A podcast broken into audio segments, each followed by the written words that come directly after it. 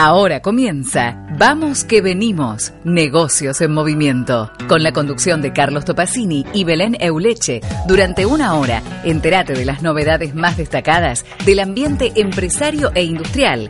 Información como vos querés, ágil, clara y entretenida, acá, en Vamos que venimos. Las ganas que quedan se marchan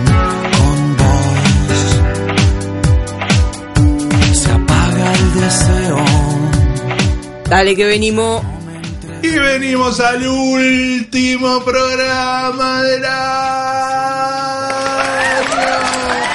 Llegamos, llegamos. Una nueva temporada de Vamos que venimos, la número 5 llega a su final porque recordamos próximo miércoles y siguiente de diciembre son eh, días festivos, 25 y primero de enero correspondientemente. Así que eh, hoy terminamos Belén Euleche. Así es, aunque usted no lo crea, llegó fin de año. Llegó Eh, diciembre a la Argentina. Llegó diciembre, contra viento y marea, esta Así es. quinta temporada. Afortunadamente logramos capear un año difícil y llegamos, a diciembre, llegamos. que no es poco. Y bueno, vamos a hacer un poco un balance en este programa, saludar Sí, amigos que nos acompañaron eso. durante todo el año. Este programa va a ser fiesta, fiesta, este despedida del 2019, un 2019 complicado y sí lo sabrá quien nos acompañó durante gran parte del año eh, contándonos, haciéndonos reflexionar y mostrándonos la realidad económica. Eh, bienvenido Ernesto Matos. Muchas gracias, ¿cómo andan? acá de, de festejo del último programa y no queríamos, bueno, dejar de este, llamarlo, saludarlo, agradecerle y por supuesto que si tiene algún datito como para cerrar el año, bienvenido. Eh, que por suerte hay un muy buen equipo en el Ministerio de Economía, ese es el dato. Bien, bien. Está, está de acuerdo con las medidas que se están tomando, los anuncios que van llegando. Sí, sí, en líneas generales uno, uno está de acuerdo. Después hay detalles que me parece que por lo menos deberían debatirse y, y escuchar lo que la oposición quiere modificar, porque no nos olvidemos que toda ley que se propone está sujeta al estudio y revisión de los diputados, senadores, para que agreguen las modificaciones que creen necesarias. Ujú, En eso se basa el acto democrático, ¿no? Exactamente. Los diputados y senadores para que se sientan a estudiar las leyes que por ahí nosotros vemos de afuera, algunos dirán a mí me beneficia y otros nos dirán a nosotros no. Ujú. Entonces, e- eso se tiene que resolver en la Cámara de Diputados, por lo menos. que ese es el ámbito. Ernesto, eh, para, para cerrar un poquito, eh, pedirte un balance de lo que fue este año, ¿cómo lo podríamos definir desde lo económico el 2019? Y lo dijo el ministro de Economía en relación a, a los sectores más, más vulnerables, porque, vamos a ser sinceros, nosotros podemos levantar, cortar una ruta, ir, romper un tren si quisiéramos, ante un descontento, pero el ministro lo caracterizó muy bien al referirse con el sector de los jubilados. Ujú, dio un ejemplo muy claro, eh, justamente que de cuatro años se creció uno y ni siquiera ese año que se creció se compartió con este sector de, la- el de los jubilados de la mínima, por eso llamaba que había fracasado el modelo económico, eh, que son ideas económicas, digamos, no, no es que la persona es mala, tiene ideas, lo que pasa es que ya las implementó. Ahora hay que ver qué va a implementar este ministro, que pareciera que todo está en esta ley que se quiere discutir, y encima va a estar sujeta a modificaciones, que eso es lo que tenemos que saber, eh, si es que se lleva adelante la sesión. Para- Pero me parece que ese es el... eh, fracasó la idea de, de que la administración, la economía es la administración de los recursos escasos. Esa idea... esa No dio buenos no- resultados. Ernesto, y- No, no, no funciona, digamos. exacto, hablando de resultados, sé que es difícil porque hay un cambio de gobierno, cambio de política económica, cuestiones sociales, pero si tendríamos que hacer una proyección para el primer trimestre del, del 2020, ¿cuáles crees que van a ser un poco lo- los datos más interesantes o cuál sería la, la idea, le- lo, lo esperable? Bueno, mira, ya el, el dato de lo que va a ser el PBI está dando el tercer trimestre 2,5 negativo. Así que la caída es un poco lo que nosotros en algún punto hablábamos que iba a ser del 3%. Es una caída fuerte. Así que en los primeros meses no vas a ver la recuperación, porque los primeros meses encima son de baja actividad económica, dada la vacación, dada que se paran las máquinas, y obviamente hay mucho empleo temporal. Claro. Así que no se van a ver en los primeros tres meses los resultados que se esperan, y va a empezar a que, a por lo menos tendrá que empezar a reactivarse los números comparando con el piso del 3% negativo, ¿no? Claro. Eso también hay que tenerlo en cuenta. Y obviamente cómo se cómo se termina la negociación en ese marzo. Así que de cara a marzo, yo creo que lo más caliente va a estar puesto ahí. Renegociación de la deuda, que empiece a dar algún número levemente positivo y comienza la liquidación de la cosecha. Claro. Con el nuevo esquema de derecho de exportación. Claro que hay que ver cómo se liquidan esas exportaciones. Tal cual. En volumen. Así que marzo va a ser el mes clave. ¿Inflación se puede prever que vaya a bajar con el tema de que, de que no haya tanto aumento de impuestos, tarifas? Y ahí ya la estimación que estaban comentando el oficialismo era un 40%. Sigue siendo alto. un 55. Claro. Es, es mucho, pero bueno, tendría que empezar ya ni siquiera a subir, por lo menos. Esa sería la idea. Claro, sí, sí, eso sería un buen síntoma. Bien, Ernesto, bueno, queríamos agradecerte un poco, saludarte este en este fin de año, este último programa de BQB que nos acompañaste eh, y, bueno, eh, reencontrarnos seguramente el año que viene para, para volver a, a ver qué nos depara la economía. Ha sido un gustazo tenerte en el programa reflexionando y contándonos la realidad económica. No, un gustazo para mí también por haber compartido. Este año fue duro para mucha gente, pero lo más importante es informar eh, lo que está detrás de todo eso, que, que a veces la gente no lo entiende y que la economía se le hace difícil.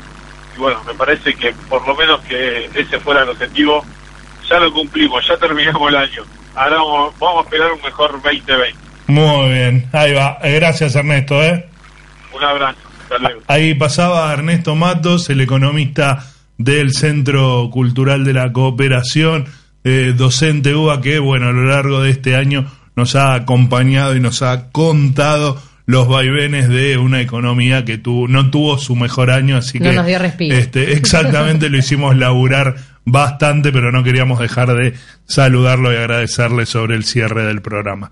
¿Tiene alguna información usted por ahí guardada o vamos a un tema musical? Tengo, pero va- vamos a un temita y después lo comentamos. Vamos a escuchar el tema eh, que nos preparó Mariano para arrancar este programa. Mariano Tolosa también, el, el operador aquí del EDFM, que la verdad que de entrada hemos tenido este, una onda fantástica, siempre nos entendió, nos interpretó siempre, así que también agradecerle a él. Y bueno, a ver con qué nos vamos despidiendo en este programa. Un tema musical para arrancar este BQB fin de quinta temporada.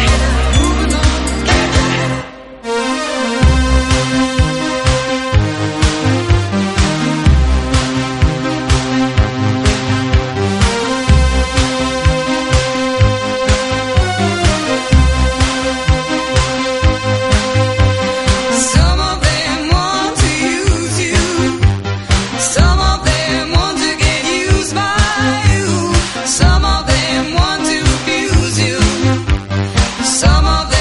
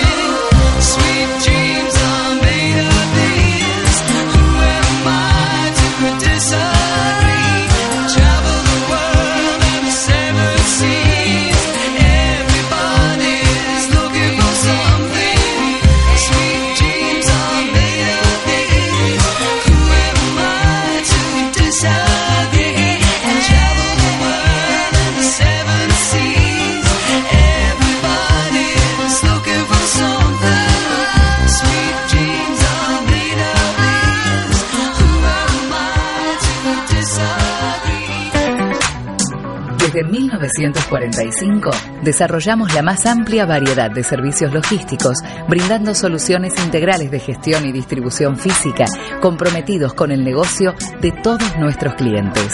Andreani, 70 años, sumando valor al país. Plaza Logística, empresa líder en el desarrollo de infraestructura logística e industrial AAA, parques multicliente, ubicación estratégica y estándares certificados de calidad, seguridad, higiene y cuidado medioambiental. Para más información, visita www.plazalogística.com.ar. A ver, menos costos, más productividad, igual optimización de resultados. Obvio, esa es la legendaria fórmula del éxito. ¿Perdón? Dale, si te la sabes de memoria. ¿Y vos quién sos? Soy yo, el locutor. Te decía que menos costos, más productividad, igual optimización de resultados, es la legendaria fórmula del éxito y que te la sabes de memoria. Solo que ahora podés aplicarla de manera innovadora implementando tecnología de clase mundial para gestionar tus recursos y tomar las mejores decisiones de negocios. Anotate esta nueva fórmula. Pointer Argentina, www.pointer.com.ar. Gestión y control satelital de recursos.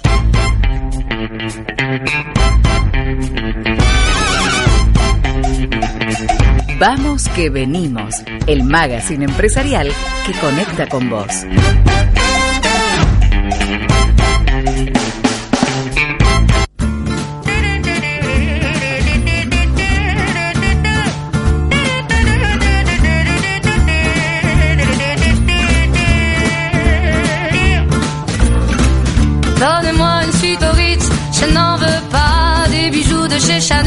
Je n'en veux pas. Donnez-moi une limousine, j'en ferai quoi? Offrez-moi du personnel, j'en ferai quoi? Un manoir à Neuchâtel, ce n'est pas pour moi. Offrez-moi la tour Eiffel, j'en ferai quoi?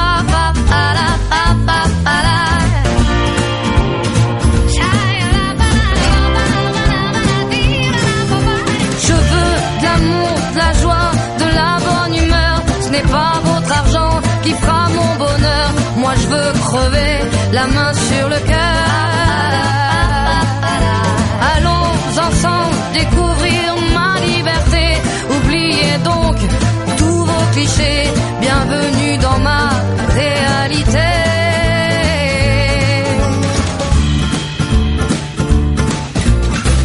J'en ai marre de bonnes manières, c'est trop pour moi. Moi je mange avec les mains et je suis comme ça. Je parle fort et je suis France, excusez-moi.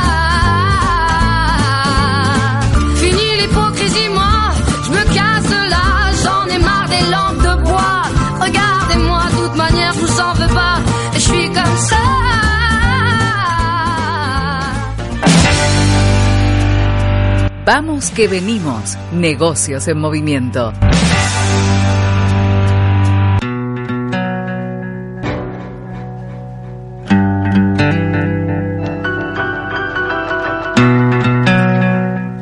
Y seguimos en este último programa de Vamos que venimos con toda la actualidad de la industria y las empresas.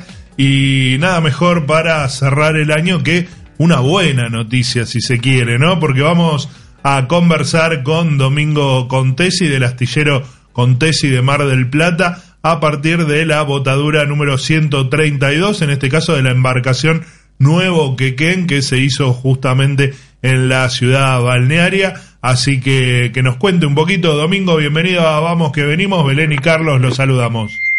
Hola, buen día, ¿qué tal, Belén? ¿Cómo estás, Carlos? ¿Cómo va? Bueno, cuéntenos un poquito acerca de esta botadura. Bueno, te cuento.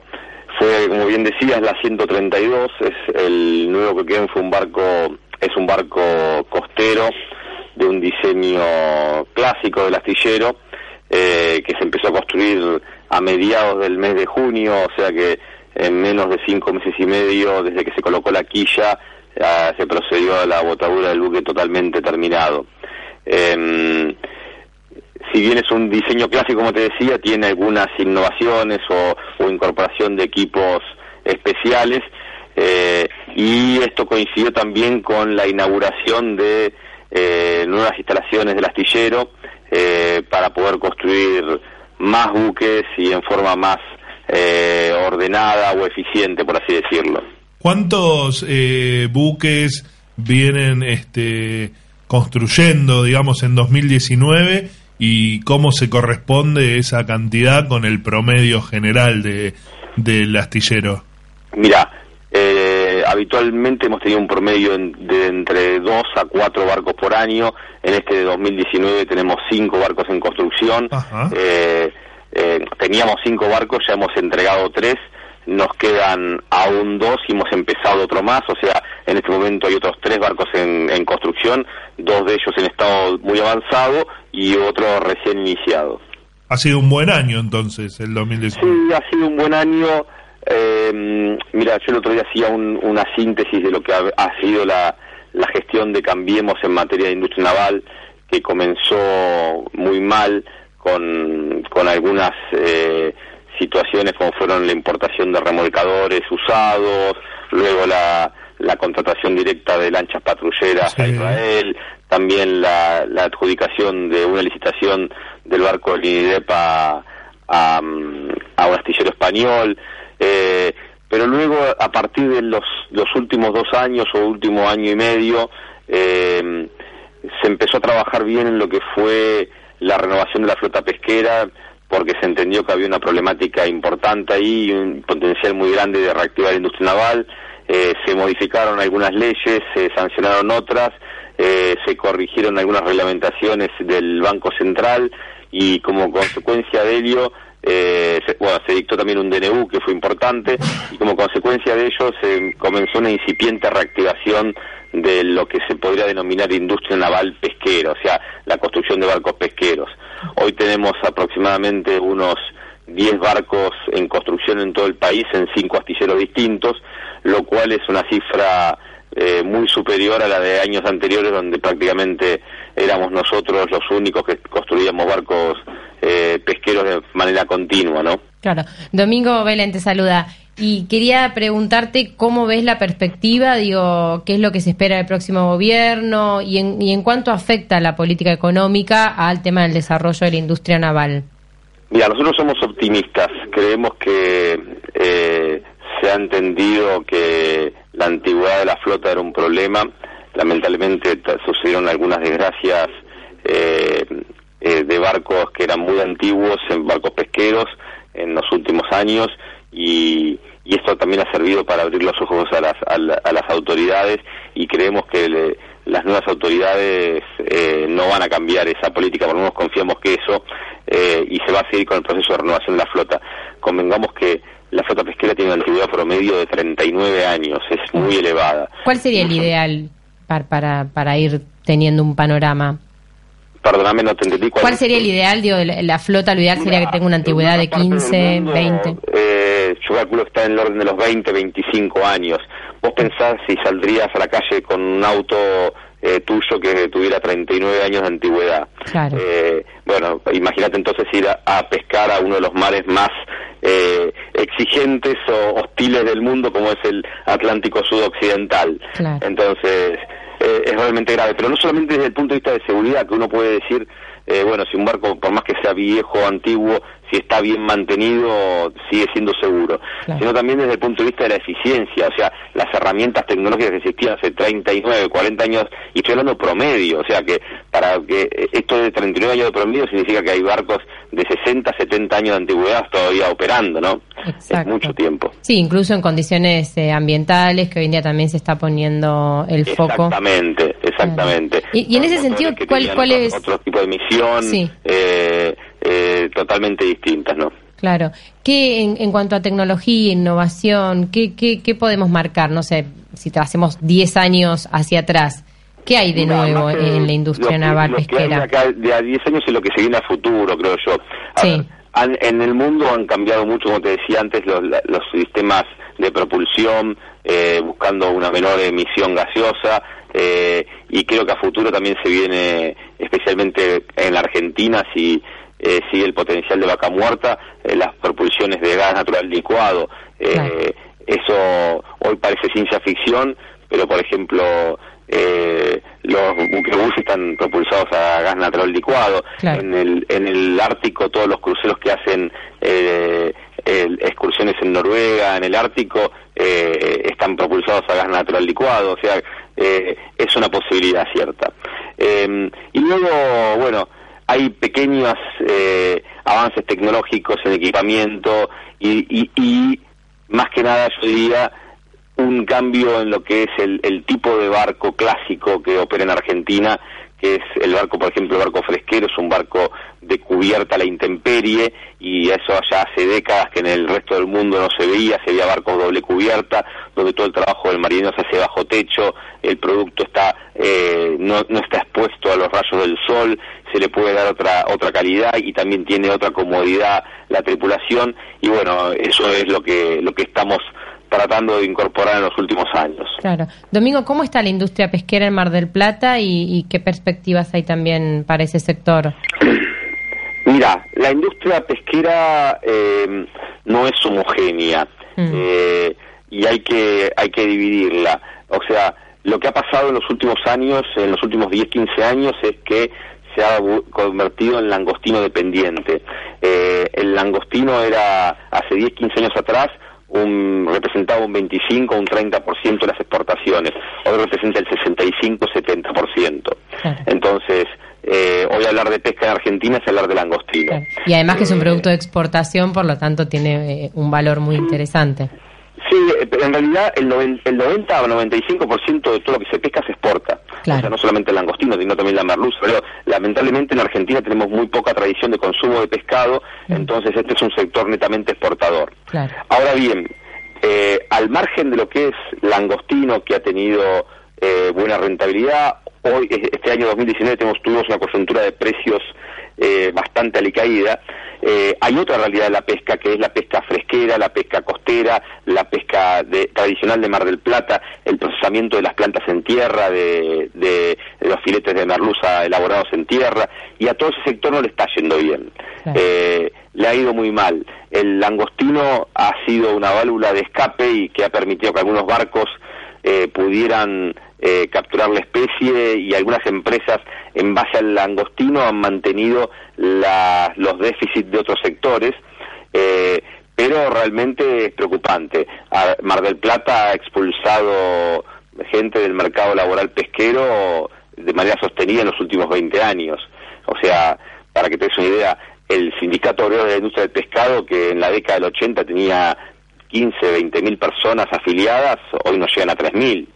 Entonces, eh, está bien, hay un cambio de modelo en el medio, pero lo cierto es que hay sectores de, de la pesca tradicional que, que no están bien. Y creo que también ese es uno de los desafíos que tiene el nuevo gobierno, ¿no? Ver cómo se le recupera la rentabilidad para esos sectores. Convengamos que la primera medida de un arance- eh, de un derecho de exportación plano para todo, para todos no es eh, lo más adecuado, ¿no? En, en la pesca vos tenés sectores que podrían pagar en derecho de exportación y otros que realmente no están en condiciones. Claro, sí, sí, eso es una realidad. Domingo, respecto a la industria naval, volviendo un poco al principio, ¿qué te gustaría que se mantenga o consideras que es importante para, para que el sector funcione y qué habría que ajustar eh, respecto incluso a, la ley de industria naval? ¿Qué, qué cuestiones quizás habría que eh, eh, ajustar un poco? Obviamente de la ley de naval nosotros criticamos mucho el tema de que se han sacado eh, la- los artículos que hacían referencia al financiamiento, al- a lo que se llamaba FODI. El FODIN, sí. Eh, pero, a ver, de cara al futuro, eh, se debe mantener la política de renovación de la flota pesquera, obviamente, y lo más importante es que se eh, restituyan las líneas de financiamiento. Lo que hubo en el anterior gobierno fue un primer intento de financiamiento a través del vice, que desde el sector de industria naval aplaudimos enfáticamente. ¿Por qué? Porque desde hace más de 30 años que no existía una línea de financiamiento para lo que es renovación de flota pesquera. O sea, desde que se desapareció el, Banco Nacional de Desarrollo, que el sector pesquero no tenía una línea de financiamiento, y eso es terrible. Eh, pero ese crédito del vice eh, era insuficiente, era de un cupo muy limitado, entonces sabíamos que era una prueba piloto. Eh, el desafío ahora es profundizar eso, eh, tanto con los banca, banca pública como la banca privada. Obviamente no es un buen momento ahora porque están casi todas las líneas de crédito productivas cortadas y ni siquiera hay créditos de- a- para prefinanciación de exportaciones, ¿no? Lo cual está complicando al sector pesquero también. Pero a mediano plazo es indispensable porque no, pu- no existe la industria naval en ningún país del mundo sin financiamiento. Muy bien. Domingo, muchísimas gracias por este contacto con Vamos que venimos. Y bueno, ojalá que sea un año todavía mejor el 2020 para la industria y para todos. Ojalá, muchas gracias por el llamado. Un abrazo. Ahí pasaba Domingo Contesi del astillero Contesi de Mar del Plata. Bueno, a partir de la botadura número 132 de la embarcación Nuevo Quequén, este, que se hizo ahí en Mar del Plata, charlamos y aprovechamos para recorrer toda la actualidad de la industria.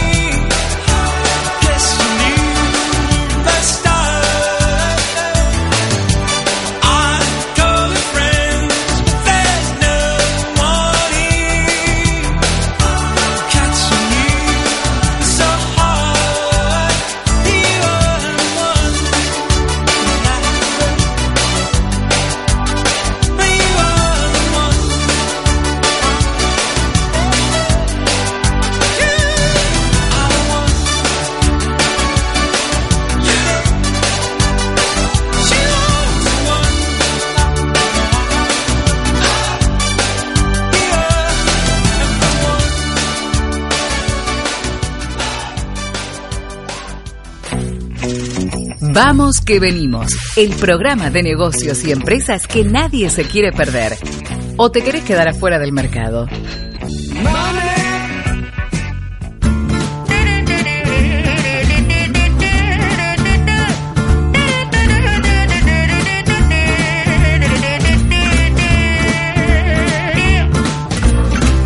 Donnez-moi une suite au Ritz, je n'en veux pas des bijoux de chez Chanel. Je n'en J'en ferai quoi Pa, pa, la, pa, pa, pa, la. Offrez-moi du personnel. J'en ferai quoi Un manoir à Neuchâtel. Ce n'est pas pour moi. Offrez-moi la tour Eiffel. J'en ferai Último programa de Vamos que venimos, estamos en modo fiestas, modo, modo fin de año, este, así que bueno, ténganos paciencia. Vamos, a cumplir con algo pendiente. Vamos Porque- a, sí, sí, sí, no nos gusta dejar pendientes a lo largo del año, así que vamos a charlar ahora con Emma Fontanet. Ella es docente de la Escuela de Negocios Internacionales de la Fundación ACBC y nada, la verdad que a lo largo del año con Belu la hemos cruzado en algunos eventos y siempre estuvo la, la frase tenemos que charlar un día, alguna nota y bueno, La, finalmente... la próxima acá en el estudio. La ¿eh? próxima en el estudio, pero finalmente este, no queríamos cerrar el año sin charlar, aunque sea un poquito sobre lo que se viene en el comercio internacional puntualmente con China. Así que le damos la bienvenida. Emma, Belén y Carlos, te saludamos. ¿Qué tal? Buenos días, muchas gracias por el contacto. No, por favor, gracias a vos y, y era, como decía Belu, algo que teníamos pendiente este año, así que eh, encantados de en el último programa, aunque sea, poder charlar con vos y hablar un poquito de, de, bueno, hacer primero un balance, si se quiere, de este 2019, cómo ha sido este el comercio internacional con China, qué, qué nos ha dejado y, después sí nos metemos ya con, con las perspectivas y lo que viene por delante en comercio internacional. Bueno, la verdad que eh, yo creo que fue un año bastante interesante eh, para las empresas argentinas con, con muchos desafíos. Obviamente que todavía hay un camino bastante largo por recorrer.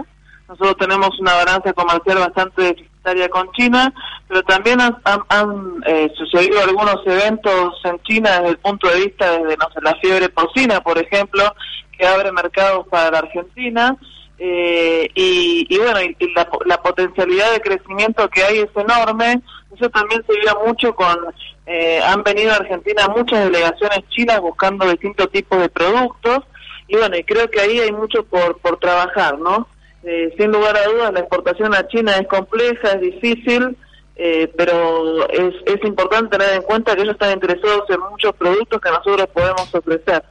¿Como cuál? ¿Podemos mencionar algunos de los productos que, que más interesa al mercado chino aquí de Argentina?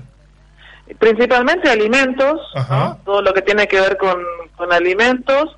Eh, el tema carne, creció mucho la importación, bueno, salió en, todo- en todos los medios, ¿no? Se habló muchísimo de la importación de carne desde China, eh, de carne vacuna y bueno, ahora el tema de la carne porcina. Y también eh, estamos viendo la posibilidad de algunos otros productos como la carne ovina. De hecho, algunos importadores con los cuales nosotros hemos tenido contacto que nunca nos habían hablado de carne ovina, nos están empezando a hablar de, de carne ovina. Ahí hay que trabajar mucho con el tema de las habilitaciones, pero bueno, puede ser un nuevo mercado para Argentina que antes no estaba muy eh, muy explotado. Vos, Y bueno, vos- ya también el pollo, ¿no? Eh, productos aviares, eso de toda la vida. Vos hablabas, este, bueno, que era un poquito complicado por ahí exportar a China. Eh, ¿en, qué, ¿En qué se manifiesta esta, esta complicación, básicamente? ¿Trámites, requerimientos que tiene el mercado chino? Y yo creo que es como un popurrí de cosas, ¿no? Hay muchas cuestiones operativas, la distancia, eh, tenemos una distancia, digamos, geográfica y también cultural, Ajá. Y, y eso también lo hace un poco difícil. Eh, pero desde el punto de vista de si nosotros estamos vendiendo productos, es medio obvio lo que voy a decir, que ellos necesitan, los chinos compran. Claro. ¿no? Eh, entonces, eh, yo creo que el, el desafío, que no es una cuestión fácil, pero hay empresas que están empezando a trabajar y a pensar, es, yo creo que nosotros nos tenemos que dedicar a producir y los chinos dedicarse a vender. ¿No? Entonces, eh, ver cómo, cómo se pueden organizar alianzas estratégicas en los cuales nosotros seamos cada vez más eficientes en la producción y ellos sean más agresivos en la venta. Eh, porque para las empresas argentinas que quieren, al menos es mi opinión, que quieren vender a China, todo el, el desarrollo que hay que hacer, instalarse allá, digamos, tener gente que viaje continuamente, tener gente que esté operando para uno allá, es complejo. Y más allá de que hay muchas oportunidades para la Argentina, hoy por hoy en China hay muchísima competencia porque todo el mundo le quiere vender a China, ¿no? Claro. Y, y los chinos lo saben, digamos. Entonces la, la competencia cada vez es más fuerte. Y en términos pero- generales, Emma, eh, ¿cuál es la percepción que tienen de, de los argentinos para hacer negocios? Mira, esto también es una opinión personal, no institucional. Sí. Eh, a mí lo que me llama la atención es que todavía nos quieren y bastante, ¿no? Claro. Creo que eh, es China, eh, eh, realmente, justo yo estoy en Mendoza porque tuvimos una una reunión acá con un grupo en la sucursal de Mendoza con un grupo de empresas de gas y petróleo, bueno, para para tra- trabajar el tema de importación de algunos equipamientos para todo el desarrollo de la zona de Vaca Muerta, y también acá de Mendoza. Y hay varias empresas chinas que están interesadas en hacer joint venture, ¿viste? Alianzas estratégicas que les permitan a quizás traer una parte de un equipamiento, ensamblar acá y que las empresas argentinas le den el servicio técnico. Eh, entonces, eh, para mí, eh, Argentina está bien vista. Al menos las experiencias que nosotros hemos tenido en China siempre fueron muy buenas, ¿no? Una de las cosas que nos llama mucho la atención es el recibimiento. Quizás empresas muy grandes reciben empresas medianas eh, acá, o hasta incluso chicas, como si fueran pares, ¿no? O sea, eh, eso creo que es, es, es muy positivo. Bárbaro. Bueno, Emma, y de cara al 2020, ¿cuál crees que, que van a ser las oportunidades que se le van a abrir a la Argentina? Yo creo que el, el nuevo gobierno, digamos, va, te- va teniendo en cuenta experiencias de años de, de gestiones anteriores, va a tener una aproximación muy cercana a China eh, y, y eso es, es- es muy positivo para, para nosotros, porque también, digamos, yo creo que se entiende desde China que hay una necesidad muy importante desde el punto de vista de gestionar el negocio de, de comercio exterior facilitando el acceso, facilitando instrumentos de financiamiento y la otra cosa que queremos compartir y compartíamos hoy acá con las empresas es que esto es muy dinámico. Eh, hace dos años atrás, si vos vendías un contenedor de carne, bueno, te pagaban el 30% y después el, un- otro porcentaje contra la liberación de documentos y quizás otro porcentaje cuando la mercadería se va allá. Hoy hay empresas que están viniendo acá, te prefinancio hasta la compra de, de animales, ¿no? Claro. Porque la necesidad es imperiosa. Entonces, es importante que lo que hablábamos con las empresas acá y compartíamos experiencias con algunos que han viajado en otro sector, como es el de gas y petróleo, tener en cuenta que esto es muy, muy dinámico, ¿no? Y que cambia muy rápido. Y ver cómo conocer es fundamental, conocer el país, este, establecer contacto directo, eh, tener la oportunidad de, de visitar ferias, exposiciones, eh, in situ, es fundamental para entender cómo es el dinam- el dinamismo del mercado, porque vuelta estamos muy lejos. Eh, un año intenso, me imagino, para la Fundación ACBC también y con muchas perspectivas para 2020. Eh, no sé si me querés adelantar algo un poquito de lo que tienen en carpeta para, para ir este, potenciando la relación con China durante 2020. Sí, nosotros tenemos, bueno, planificado este viaje, hicimos tres, este, este año, perdón, hicimos tres viajes a China, eh, tenemos pensado hacer lo mismo para el año próximo, estamos trabajando con actividades sectoriales, antes empezábamos con actividades multisectoriales eh, y que adaptábamos en función a la gente que participaba, el año pasado tuvimos la primera la primera mm, experiencia, este año, perdón, no el año pasado todavía, la primera experiencia con el sector de gas y petróleo que fue muy buena eh, y este año la vamos a replicar ahora a fin de, de marzo. Estamos analizando algunas oportunidades con el sector de minería, también por interés de empresas chinas y por interés de empresas argentinas.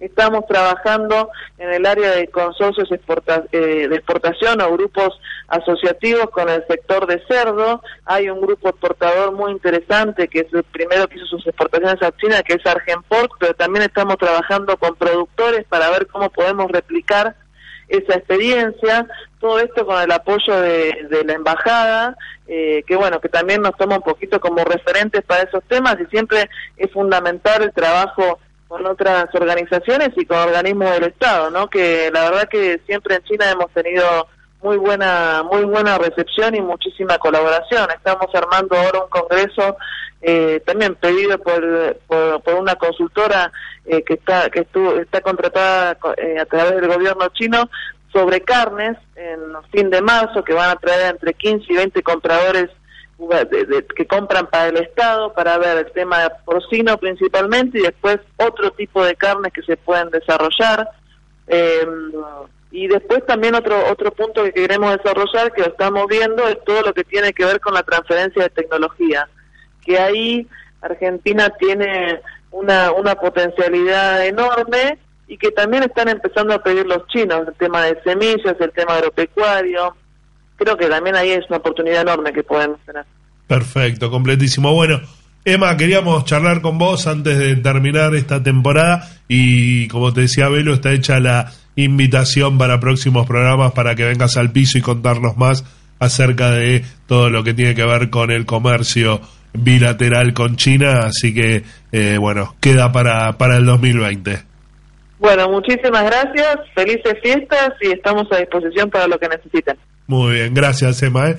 Ahí pasaba Emma Fontanet, este, docente de la Escuela de Negocios Internacionales de la Fundación ACBC. Teníamos pendiente esta nota en el año, así que bueno, por suerte la pudimos este, concretar. Así ¿Tenemos es. más información? Sí, tenemos información y felicitaciones para Plaza Logística que cumplió 10 años. Fueron 10 años sumamente desafiantes, pero muy positivos, dijo Eduardo Bastita, su CEO y fundador, en el durante el aniversario que se celebró la semana pasada. Y bueno, en diálogo con, con nosotros eh, comentó que le gustaría hacer, que no le gustaría hacer la excepción, sino la regla, porque ve que que la Argentina el rumbo económico no va bien y da algunas declaraciones polémicas porque Bastita el año pasado habló de que había que dolarizar la economía y este año dijo que había que ir hacia un bimonetarismo para que la gente empiece a, eh, a manejar el dólar y según él a partir de eso que el dólar no sea como es lo prohibido de alguna forma, lo que él plantea es que si empezamos a darle acceso al dólar a todas las personas, en algún punto eso va a hacer que baje un poco la eh, el querer todo el tiempo eh, poseer dólares. Así que bueno. que- Polémico. polémico, pero bueno, la información está en, en nuestra web, en Newsbiz, así que el que quiera puede ir y chequear todas la- las declaraciones. Muy bien, eh, queda más información porque falta la palabra, la sección de nuestro dandy periodístico, el señor Pablo Esquilachi. Vamos al último tema de esta temporada en Vamos que venimos. Venimos con el cierre del programa y mucha más información.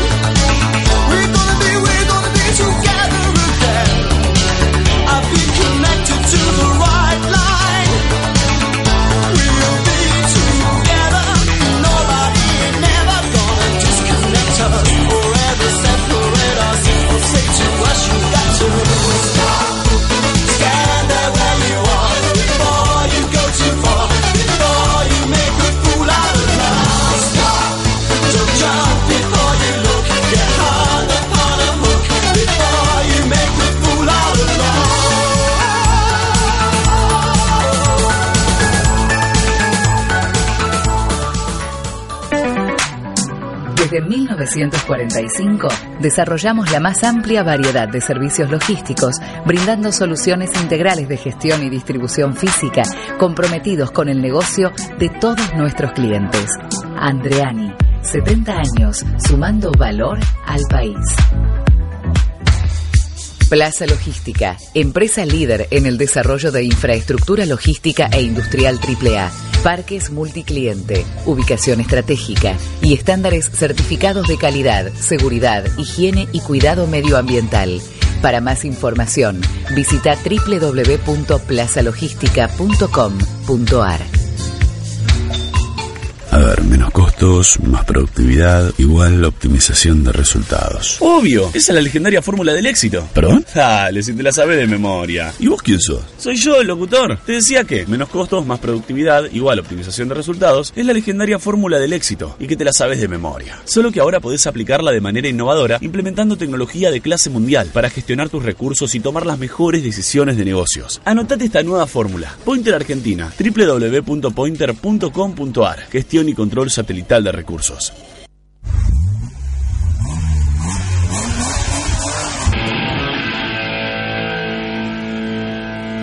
Ahora, en Vamos que venimos, Pablo Esquilachi pone los motores en movimiento para traernos toda la información de la industria automotriz.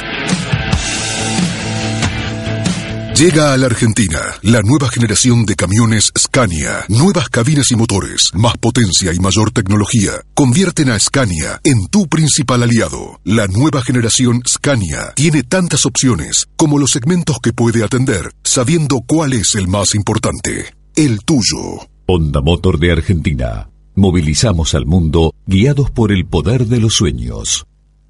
Estamos ya en el espacio de la industria automotriz con Pablo Esquilachi. Bienvenido, Pablito. Presente la nota que estamos corridísimos de tiempo.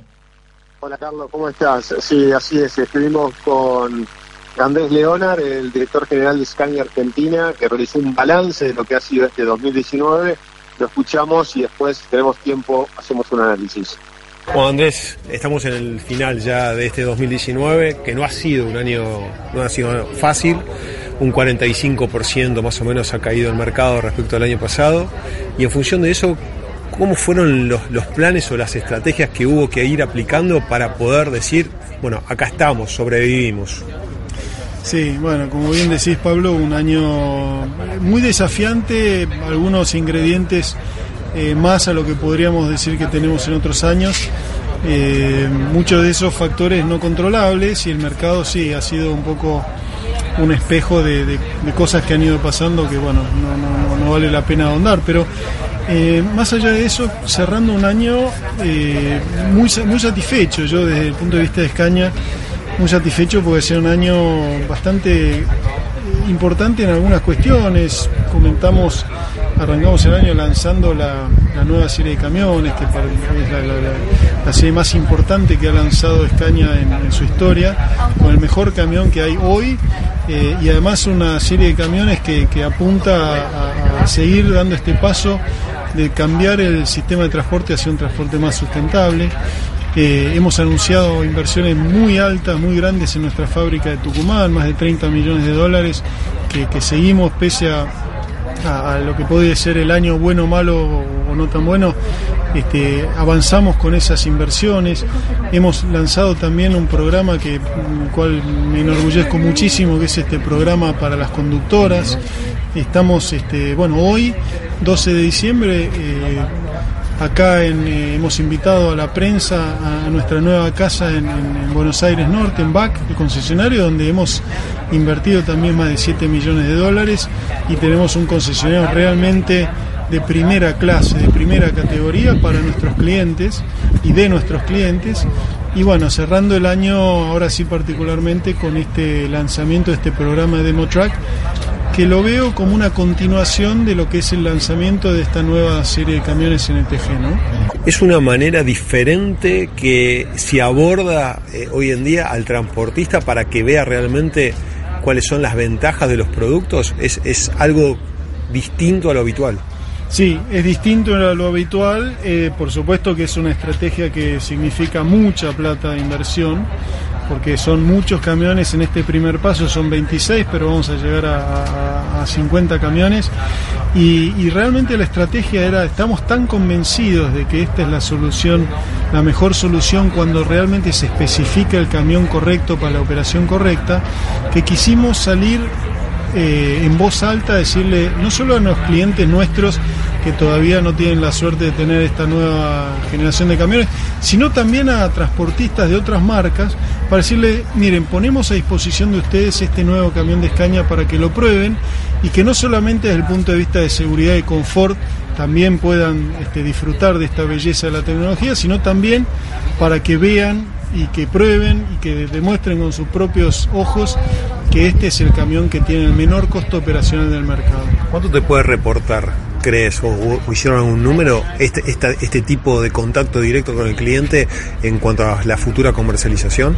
Sí, por supuesto que esto va a significar, este, en el corto y el mediano plazo, va a significar que, que- que- que más transportistas se animen a, a, a- a Escaña, ¿no? Eh, yo creo que a todos los transportistas es una marca que les gusta mucho. Eh, está esa idea que Escaña es caro y en el fondo lo que yo les digo es lo que nosotros buscamos es que el costo por kilómetro o el costo por tonelada transportada sea el más bajo posible. A eso apuntamos con un camión que hoy gracias a también a- al sistema de modularización que tenemos, podemos especificar un camión para un tipo de operación muy, muy bien, este, este, como se dice en inglés, TMA, Tailor Made Application, muy bien especificado. Y eso, lo que a fin de cuentas, en una operación de 5, 7, 8 años, le va a dar al cliente, y eso está demostrado, el costo por tonelada o el, poste, o el costo por kilómetro recorrido más bajo que en el mercado. Mil unidades aproximadamente comercializó Scania este 2019, dijimos una caída de 45% de mercado. ¿Crees que este fue el piso? ¿Hay posibilidades de que se siga cayendo o ya está? De ahora en adelante hay que proyectar pensando que esto va a empezar a crecer de a poquito. Yo, yo estoy siendo moderadamente optimista. Eh, yo creo que esto ha sido un piso para, para- para el mercado de camiones. Eh, espero que así sea. Eh, por supuesto que hay, hay un efecto eh, retrasado porque hay, hay clientes que habrían necesitado renovar sus flotas este año que no lo han hecho y que probablemente si hay algunos vistos de algunas medidas que tome este nuevo gobierno, seguramente algunas algunas cosas se puedan empezar a ver el año próximo. Así que yo creo que ha sido un piso. Si vos me decís, firmás un año 2020 como el 2019, digo, sí, por supuesto que sí, pero con la condición de que veamos para el 2021 sí ya un escenario de, de crecimiento, ¿no? Andrés, gracias como siempre por todas las atenciones durante el año y bueno, lo mejor No. para el 2020. Gracias en serio a ustedes por acompañarnos, nos han acompañado en muchísimos eh, eventos de que, durante este año y nada, desearles a ustedes y a todos los oyentes unas muy felices fiestas, una santa Navidad y un muy feliz año 2020. Ahí pasaba la entrevista que hacía Pablo Esquilachi con el número uno de Escaña Argentina. Pablo, muchísimas gracias. Estamos sobre la hora del programa. Eh, nada más que agradecerte por acompañarnos y, por ser parte del equipo de Vamos que venimos por una temporada más. Gracias, Carlitos. El, el honor es mío también de compartir con ustedes, como decías, un año más. Lo mejor para estas fiestas y que tengamos un 2020 donde haya trabajo, salud principalmente y la posibilidad de crear nuevas ideas y proyectos que se puedan hacer realidad. Así que les mando un abrazo enorme este, y nos veremos el año Dale. próximo. Abrazo, Pablo, gracias. Este, bueno, de nuestra parte llegamos al final del último programa de Vamos que venimos quinta temporada. Queremos agradecerle obviamente a Marianito Tolosa en la operación, a Lucas Laviana en la producción aquí de LEDA, a las autoridades de la radio que nos abrieron la puerta este año. Este ha sido un gusto, un lujo trabajar acá, la verdad siempre muy muy atentos con nosotros, al equipo de Gustavo Tubio en la trinchera, que siempre buena onda eh, en la en la antesala de BQB y a Nico Fiorentino y a Cecilia Camarano con su control de daños que nos siguen y que en este le estamos robando unos minutitos para saludar y despedirnos. Nos despedimos, pero seguimos online. Nos pueden encontrar en redes sociales, arroba BQB News. Ahí van a encontrar toda la información sobre negocios, emprendedores e industria. Feliz 2020 para todos.